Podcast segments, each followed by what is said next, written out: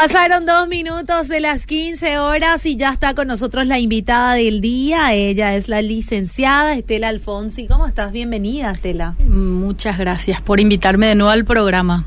¿Ya te sentís como en casa? Porque sí, no, claro. con nosotros. Sí, sí, no, ya estoy, ya estoy. Eh, ya, ya estás, ya aquí, como en casa. Bueno, Estela, vos sabés para qué te invité el día de hoy, porque eh, hoy es el Día Internacional de la Felicidad.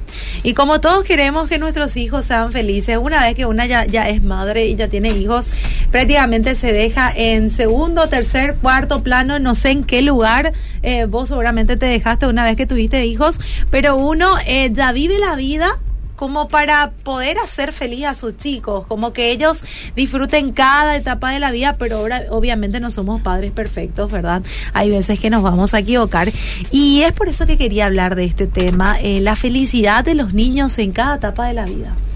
La verdad que es un temazo porque mm, a veces yo me pongo a pensar también como madre, ¿verdad? Y digo, pucha, quiero, quiero hacerle feliz a, a, mi hija, a mis hijas, ¿verdad? Que tengo dos.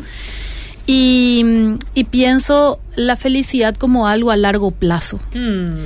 Porque la felicidad momentánea, la que es en el momento, la que a ellos de repente le da como una cuestión de, de, placer, está relacionado a eso, al placer, mm. no a la felicidad, la que perdura. Entonces, tiene mucho que ver también nuestras propias expectativas como padres que mm. nosotros queremos para nuestros hijos versus que ellos necesitan. ¿Sí? Mm. Y esto está también, les pasa mucho a, a, los padres cuando tienen que elegir el colegio de sus hijos. Sí. ¿Verdad? A la hora de elegir colegio, te, creo que no te va a pasar, todavía no te pasó. Eh, me está pasando ya, porque mira que ya estoy ya en busca. Bueno, y ¿eh? te va a pasar donde vos decís, no, yo quiero que mi colegio, que el colegio de mis hijos sea el mismo que yo tuve, eh, em, una escuela tradicional, no, yo quiero que mi hijo esté en tal colegio porque me gustan sus valores, porque me gusta esto, mm. pero no pensamos en que el niño necesita. Mm. ¿Se entiende? Es como que la paternidad está muy, em, está muy ligada al yo. Ah. Al yo como papá. Lo que a mí me parece que a él le va a hacer feliz. Lo que yo quiero que él sea, lo que yo quiero ah. que él tenga, lo que yo quiero que él eh, ah. reciba, lo que yo le quiero dar, lo que yo no quiero repetir de mis padres, lo que yo no quiero, ¿se entiende? Entonces es muy desde el yo como adulto. Mm. Y dejamos de mirarle al niño como centro de mm, como centro de aprendizaje para nosotros. dejamos de mirarle al niño como, eh, como un factor de, eh, de, de, buscar en él la fuente mm. de su felicidad mm. que a él le conviene. Y, y, teniendo en cuenta esto, de que es a largo plazo, ¿por qué te digo esto, Fabi? Porque la felicidad no es una meta a alcanzar. No es que yo, mm. nos pasa con todos en realidad, ¿verdad? No es que yo digo, ah, bueno, cuando yo tenga tal viaje o tal mm. camioneta o tal lugar, o eh, vaya a tal lugar, es que yo voy a ser feliz. Y llegamos ahí mm. y no estamos plenamente felices. Pero ¿cómo nos damos cuenta qué es lo que le gusta y lo que no le gusta a nuestros chicos? Porque eh, como bien vos explicaste, ¿verdad? Que muchas veces lo que a ellos les gusta no es lo que precisamente les conviene. ¿Verdad? Y, la felicidad es algo momentáneo, es algo que puede perdurar. En realidad eh, puede perdurar porque está relacionado al, reconocimiento de, mm, bueno, de muchos factores en realidad y ahí es donde quiero llegar cuando digo que es, perdón, a largo plazo. Me refiero a que los niños cuando sean grandes recién mm. se van a dar cuenta de todo lo que hizo mm. papá y mamá por ellos. Eh, cuando son chiquititos no. No, mientras sean chiquititos, la única, lo único que ellos van a tomar como lo, van a tomar como, como algo que les hace feliz y que nosotros vemos que les hace felices es el, el, placer, que es totalmente momentáneo. ¿sí? Mm. Y esto eh, eh, el reconocimiento de eso tiene que ver con el desarrollo y la madurez del, eh, de la corteza prefrontal, ¿sí? Que es nuestro centro de, de control, que es de nuestro centro de ponderar las consecuencias, que es nuestro centro de, em, de darnos cuenta de que hay un mundo ah. externo al nuestro y que lo que yo hago tiene consecuencias. Mm. Entonces, esa razón moral Mm. ¿verdad? Esa, esa, esa, esa conciencia moral, lo que quise decir, está relacionada recién a la madurez de ese lóbulo prefrontal. Y, y por ahora, eso hasta que se madure, que es entre los 20 y 25, 30 años, ellos no lo van a reconocer. Por eso es que nosotros los adultos decimos, yo no quiero que pase esto, yo no quiero que pase lo otro que yo pasé cuando era chico. Y ahora te das cuenta, ¿verdad? Ahora como papá decís, bueno, eh, sí, mi mamá hizo tal cosa por mí, mi papá luego hacía esto y la verdad que yo quiero darle también eso a mis hijos. O sea, ahora uno valora y reconoce y ahora uno es feliz sabiendo que, eh, que pudo tener esa oportunidad. ¿Se entiende? Sí, nosotros como padres, ¿cómo podemos colaborar en cada etapa de la vida del niño porque cada etapa es eh, una evolución nueva, ¿verdad? y es. una experimentación de, de, un conjunto de cosas nuevas y muchas veces nosotros los padres en vez de, de, acompañar ese proceso o de repente disfrutar del proceso nos estresamos, ¿verdad? ¿Cómo podemos hacer nosotros para poder acompañar de la mejor manera? Mira, puedo dar quizás algunos consejos a grandes rasgos. No es una receta, no existe una receta, Fabi. Mm. Eh, sí quiero decir de que eh, primero que nada que dar los gustos y malcriar a nuestros hijos no es el camino, mm. eh, porque eso genera placer, no genera felicidad. ¿Qué es malcriar? Malcriar, qué buena pregunta. Ah. Malcriar es cuando hacemos todo lo, o sea, todo lo que ellos quieren, mm. cuando ellos quieren, a la hora que quieren Total de que estén tranquilos y que quizás nos dejen en paz a nosotros o tengamos ese momentito, ese minuto, esa hora, ¿verdad? Que aunque sea a veces cuando nos vamos al baño no tenemos tampoco, ¿verdad? La famosa tablet. sí, eh, eh. exacto. O eh, dice que quiere un juguete, se le trae. O el no, no quiero cortar mi comida, entonces vos le cortás. no, yo no, yo no quiero comer eso, quiero tal cosa y se le cocina lo que él quiere. Entonces, ahí toda la vida de familiar está supeditada a eh, los gustos y la realeza infantil, ¿verdad? O sea, todo lo que el niño quiere cuando quiere. Y eso no, no, está bien por muchos motivos. Mm. Uno, porque nosotros estamos propiciando el, em, la, la segregación de una hormona específicamente, un neurotransmisor llamado dopamina. Mm. La dopamina es la hormona del, del placer, ¿verdad? Es eh, que inclusive hasta es eh, adictiva, ¿sí? Mm. Y es la misma que se segrega en las eh, en la pornografía, mm. en las sustancias, aparte, o sea, en el abuso de las sustancias, en el abuso del alcohol, del cigarrillo, ¿sí? Y de toda conducta que sea adictiva, los juegos de video, mismo las redes sociales, el internet. Entonces lo que nosotros estamos haciendo es que nuestro, nuestro chico, nuestro hijo, ten, esté acostumbrado a recibir dopamina en vez de oxitocina y serotonina. Mm. La oxitocina es la hormona del apego, del vínculo, la que logramos con el amor, con la lactancia, ¿sí? Las mamás producimos esto a la hora del parto, a la hora de la lactancia, y, genera un vínculo natural con el niño, ¿sí? Mm. Esta oxitocina se prolifera cuando hay, por ejemplo, muchos abrazos. Mm. Dice la doctora Marian Rojas Estapé que hay que dar ocho abrazos al día, mm. ¿verdad? A nuestros hijos o entre nosotros, eh, los adultos, ¿verdad? ¿Para qué? Para que haya un vínculo, para que haya un, un apego, un apego seguro. los abrazos son un lugar seguro, hay que abrazar más a nuestros hijos, mucho más, mucho más que, mucho más que antes, sobre todo en la etapa de la adolescencia, la pubertad. Es una etapa muy difícil para los padres porque con todo el despertar de este de esta crítica que los, los, los jóvenes, los adolescentes desatan hacia los padres, quiero decirle que eso es natural. Eso se da automáticamente, no porque sea algo personal con ustedes los padres, sino que tiene que ver con que es em, un proceso madurativo para que ellos aprendan el día de mañana a ser autónomos e independientes. Y toda su psicología, o sea, toda su psique, su mente se está preparando para esa etapa.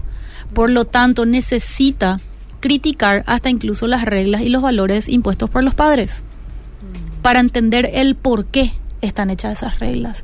Y nosotros los padres tenemos que acompañar, no es algo en contra nuestra, mm. ¿sí? No es algo personal, pero, ¿verdad? A veces nos quedamos como que eh, ¿verdad? heridos, lastimados, hay, hay mucho sentido de, de justicia, nos marcan mucho las, las pautas, ellos también. Eh, nos peleamos mucho con nuestros adolescentes, pero obviamente está, eh, como les digo, está ligado a, a, a, a este proceso natural que tienen y hay que abrazarles más. Hay que crear esos espacios de, de contención, de, de lugar seguro para ellos. Y ahí es donde se produce la oxitocina.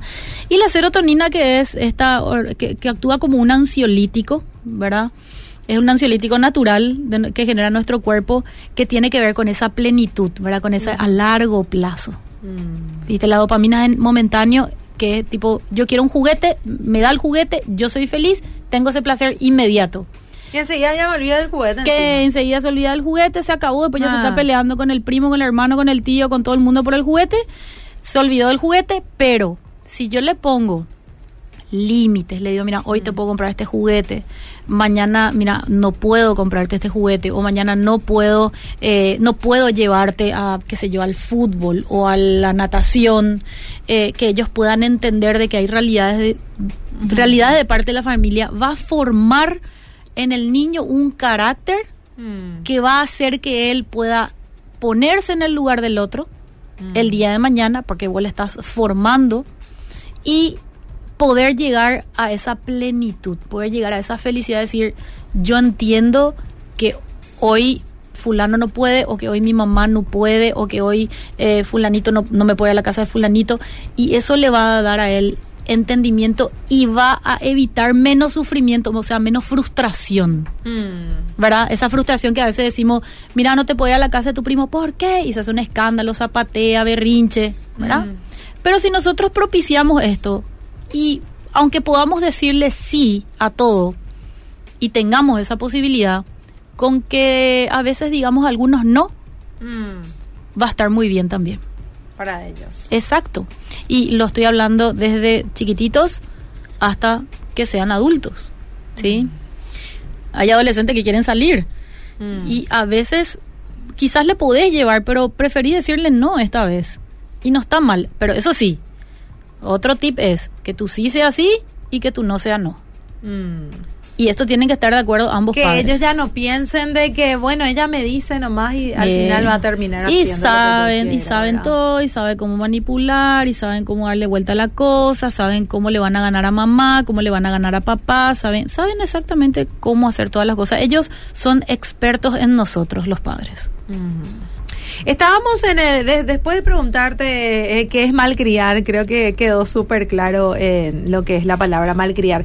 Estabas diciendo que no hay una receta, que vos podés dar ciertos consejos para poder acompañar en cada etapa de la, de, de la vida y que no sea algo traumático, sino algo, eh, algo s- que, que vamos superando a poco y que lo vamos haciendo con felicidad. No hay una receta.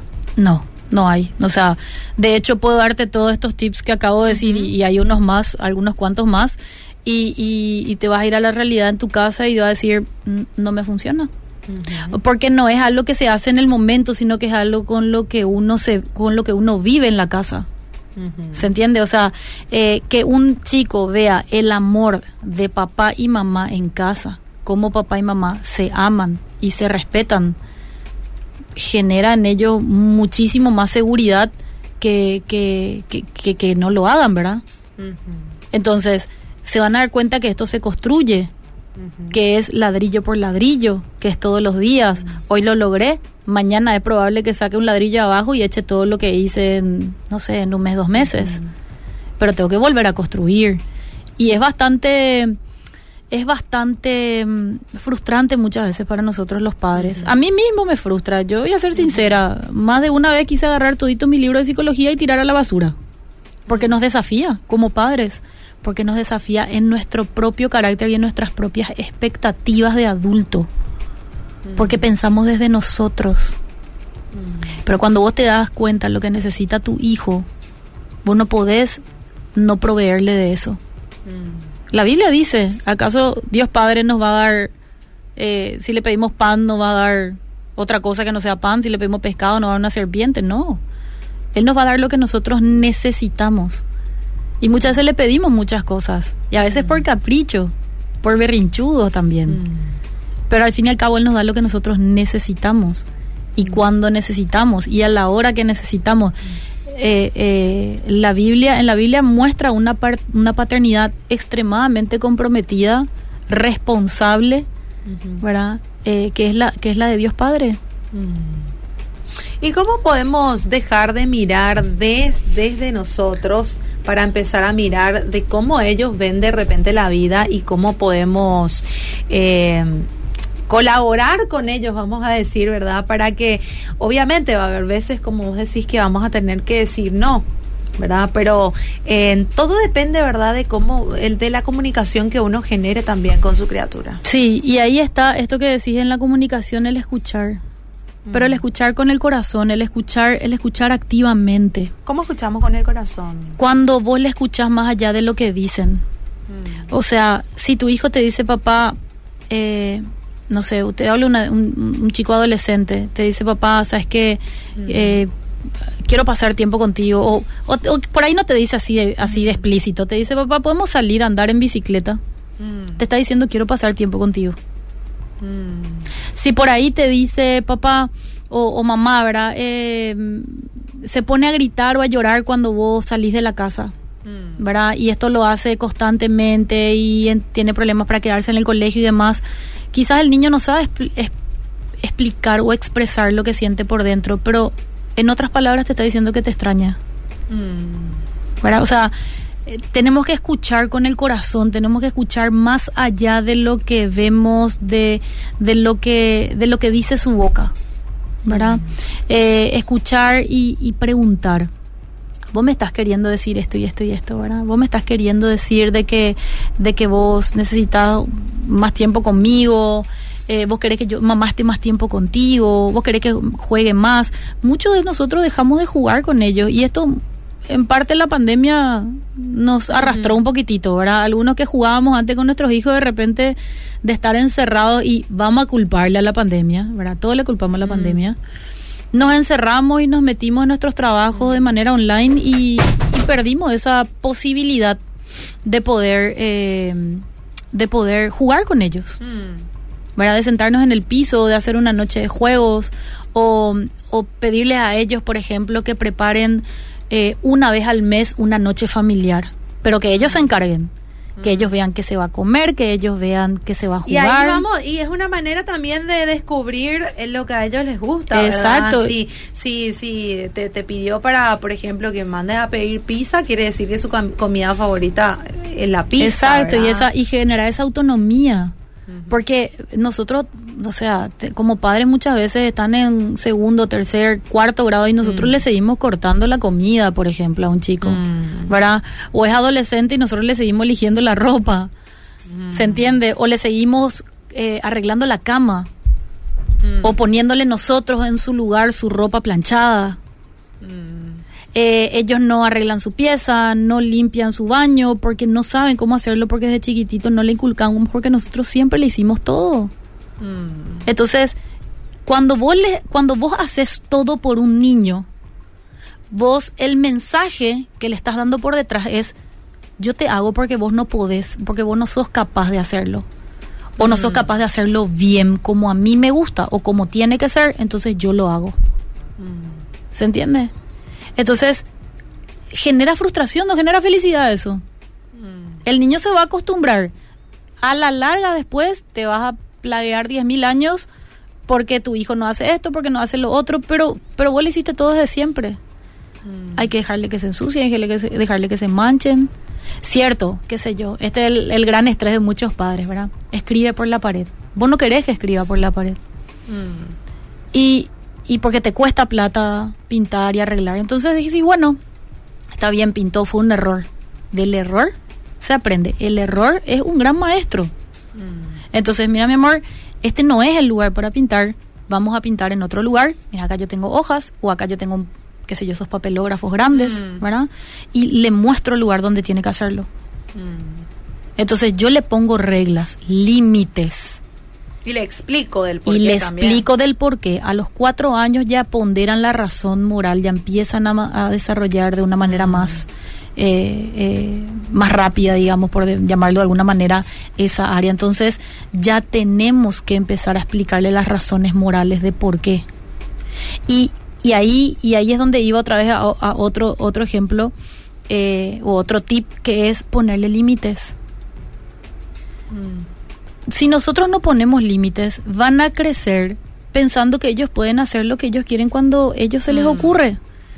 Y vamos a ser sinceros, le vamos a fundir la vida a nuestro hijo si no le, si no le ponemos límites, porque van a salir de, de la burbuja escolar, se van a ir a la realidad social, de la vida laboral, de la vida adulta, y tienen que cumplir reglas. Mm. Y tienen límites. En la sociedad hay límites. O sea, no cruzar el semáforo en rojo porque mm. puedes causar un accidente, te puedes dañar vos, le puedes dañar a otro. Eh, en, el, en el trabajo, eh, algunos, algunos lugares exigen uniforme y yo tengo que respetar eso porque es el límite y es lo que me pide el contrato de trabajo. Si yo no cumplo, me echan. Mm. Al igual que las reglas que se ponen afuera, poner también reglas para adentro de la casa. Claro, y respetar mismo las reglas que pone la institución. Eh, Fabi, yo trabajo en un colegio. Y a veces yo escucho que hay que los padres, por ejemplo, cuestionan, ¿y por qué es lo que tienen que tener uniforme? ¿Qué es lo que tanto si llevan una campera? O sea, los padres no acompañan los mm. lineamientos del colegio. Mm. Entonces, ¿qué le estamos enseñando a nuestros hijos? Si el colegio te dice tiene que traer el uniforme de educación física, los días de educación física, los padres tienen que decirle tenés que llevar el uniforme de educación física y que preparen el día antes para poder tener listo para el día siguiente. Porque si yo eso no cumplo, resulta que después, más adelante, ¿por qué voy a cumplir cualquier otra regla? Porque yo le estoy enseñando que puede pisar las reglas que se le pone. Entonces, yo como mamá. Entonces, si yo mismo las piso en una institución como un centro educativo, mm. ¿por qué él no va a pisar las reglas que yo les pongo? Por eso es que yo digo que la felicidad da fruto a largo plazo. Mm. ¿Se entiende? Porque lo, que nosotros buscamos es la plenitud de nuestros hijos. En el ponerle límite, en el resguardarle, en el protegerle, en el darle, en el, darle un, un ambiente seguro, en el darle abrazos, en el fomentar su autoestima. Y su, su, autoestima no fomentamos cuando nosotros le decimos, bien, bien hecho, ¿verdad? Eso es afirmar. Lo que nosotros hacemos cuando le damos a ellos la oportunidad de fallar y corregir sus errores, ahí le estamos diciendo, vos podés. Mm. Ahí recién estamos fomentando su autoestima. Ahí estamos formando su autoestima. Otra cosa, darle palabras de aliento o palabras de afirmación. Eso es diferente. ¿Verdad? Mm. Vamos a fomentar su autoestima en cuanto a lo físico cuando no le hablamos de su cuerpo como es lindo, es flaco, es gordo, es, ¿entendés? O sea, cuando no le hablamos como, como algo que, que tiene una característica y una cualidad social. Yo no le hablo a mis hijas de su cuerpo, si tienen panza, si no tienen panza, si están gordas, si están flacas. Ni siquiera si están flacas no les digo. Mm.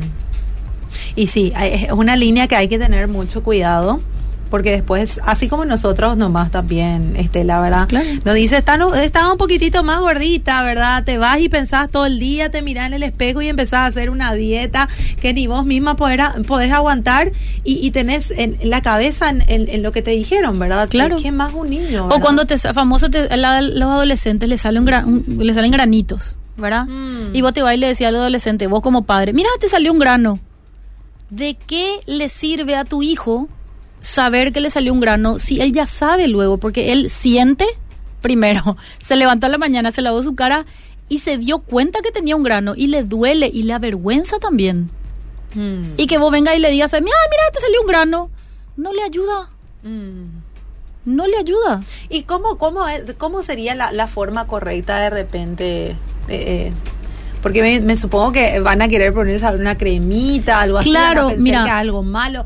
¿Cómo un papá le dice, en vez de decirle, mira, te salió un grano, eh, decirle de, la manera correcta? No, mira, cuando vos, cuando vos no le hablas, cuando vos le hablas a un principio de eso, porque vas a dar cuenta que ya empieza a generar acné, le va a decir, mira, mi amor, me estoy viendo que te está que me doy cuenta que te está empezando a salir acné, vamos ya de entrada a ir a la dermatóloga, vamos a tratar esto, ¿te parece? Así no empeora. Porque estás creciendo. Porque estás creciendo, porque es parte, porque se supone que vos ya le hablaste del desarrollo hormonal, ¿verdad? Se supone que vos ya le hablaste eh, ah. sobre los cambios hormonales. también, ¿eh? ¿eh? Y hay que hacer. Mm. ¿Cómo a ellos le va a venir de la nada su, su desarrollo físico y nosotros no le vamos a decir de qué se trata? Claro. Le damos muchísima inseguridad. Porque no tienen información. La ¿verdad? información es importante también. Es muy importante y al- un libro que les recomiendo a los padres que lean es el libro de mm, eh, Los cinco lenguajes del amor de Gary Chapman. Eh, hay uno que es eh, enfocado a los hijos, donde habla de cinco lenguajes específicos y que es el dar regalos, es el, eh, las palabras de afirmación, habla también de los actos de servicio, habla del contacto físico y el tiempo de calidad. Son cinco. Y nosotros tenemos que saber en qué lenguaje de amor reciben nuestros hijos, cuál es el lenguaje de amor de nuestros Mm. hijos. Porque por ahí el mío como papá es dar regalos. Mm. Y resulta que tu hijo recibe con Abrazos. contacto físico. Mm. Y yo le estoy hablando en mi lenguaje de amor y él no está recibiendo porque yo le estoy hablando desde el mío, no desde el de él. Y Ah. nosotros tenemos que manejar, sí, los cinco lenguajes del amor. Pero tenemos que saber específicamente cuáles son los dos primeros de nuestros hijos para hablarle en ese idioma. ¿Para qué? Para que ellos capten. ¿No te pasó, Fabi, que en algún momento vos dijiste, bueno, supongamos, eh, tu esposo, ¿verdad? Eh, le- te da muchísimos regalos, le, le gusta darte regalos, ponele. Y vos decís, sí, me encantan los regalos, pero resulta que tu lenguaje de amor era el tiempo de calidad y vos lo que querés es que tu marido se levante Mm. contigo a la madrugada o a la mañana a tomar mate y a desayunar y eso para vos es tu lenguaje de amor. Sí. Entonces vos le decís, pero, y él te dice, vos le reclamás y dice, pero yo te doy regalos y yo te doy y te está hablando en su idioma, Mm. no te está hablando en tu idioma. Entonces vos no lo percibís como tu fuente de felicidad. Mm. ¿Se entiende? Qué tremendo. Hay que aprender a escuchar, a comprender con el corazón, como decís, ¿verdad? Y no desde nuestro punto de vista y desde nuestra forma. Y eso que decís es súper fundamental, poder entender esos lenguajes de amor, ¿verdad? Y cuál es el que más eh, reciben nuestros chicos. Me encantó poder charlar contigo, Estela. Tenemos muy poco tiempo, así que me gustaría que puedas cerrar este tiempo tan precioso realmente donde aprendemos un montón y espero tenerte en una próxima ocasión. No, por favor, cuando quieran. Yo más que nada eh, quiero que, que la gente sepa de que tenemos que llenar el tanque emocional de nuestros hijos. Ese tanque que si está vacío, ellos van a buscar llenar con otra cosa. Y en la adolescencia o de más grande dispara en relaciones que quizás no son muy buenas, dispara en, o sea, refugiarse en ese tipo de, re- de relaciones, refugiarse en eh, quizás en, en consumo de sustancias, eh, en pornografía, ellos van a buscar cómo llenar ese vacío. Y nosotros tenemos que enseñarle a nuestros hijos a acercarse a Dios. No tenemos que forzar nuestra relación de nuestros hijos con Dios. Tenemos que ayudarles a acercarse a Dios. Y nosotros tenemos que ser su fuente de satisfacción y mostrarle que Dios es su fuente de felicidad. Qué tremendo, eh, Estela, te agradezco nuevamente que hayas aceptado la invitación y bueno, vamos a ver eh, si podemos tener nuevamente la oportunidad de tenerte acá en el programa para hablar, abordar otros temas también. Me encanta cuando hablas de los chicos realmente.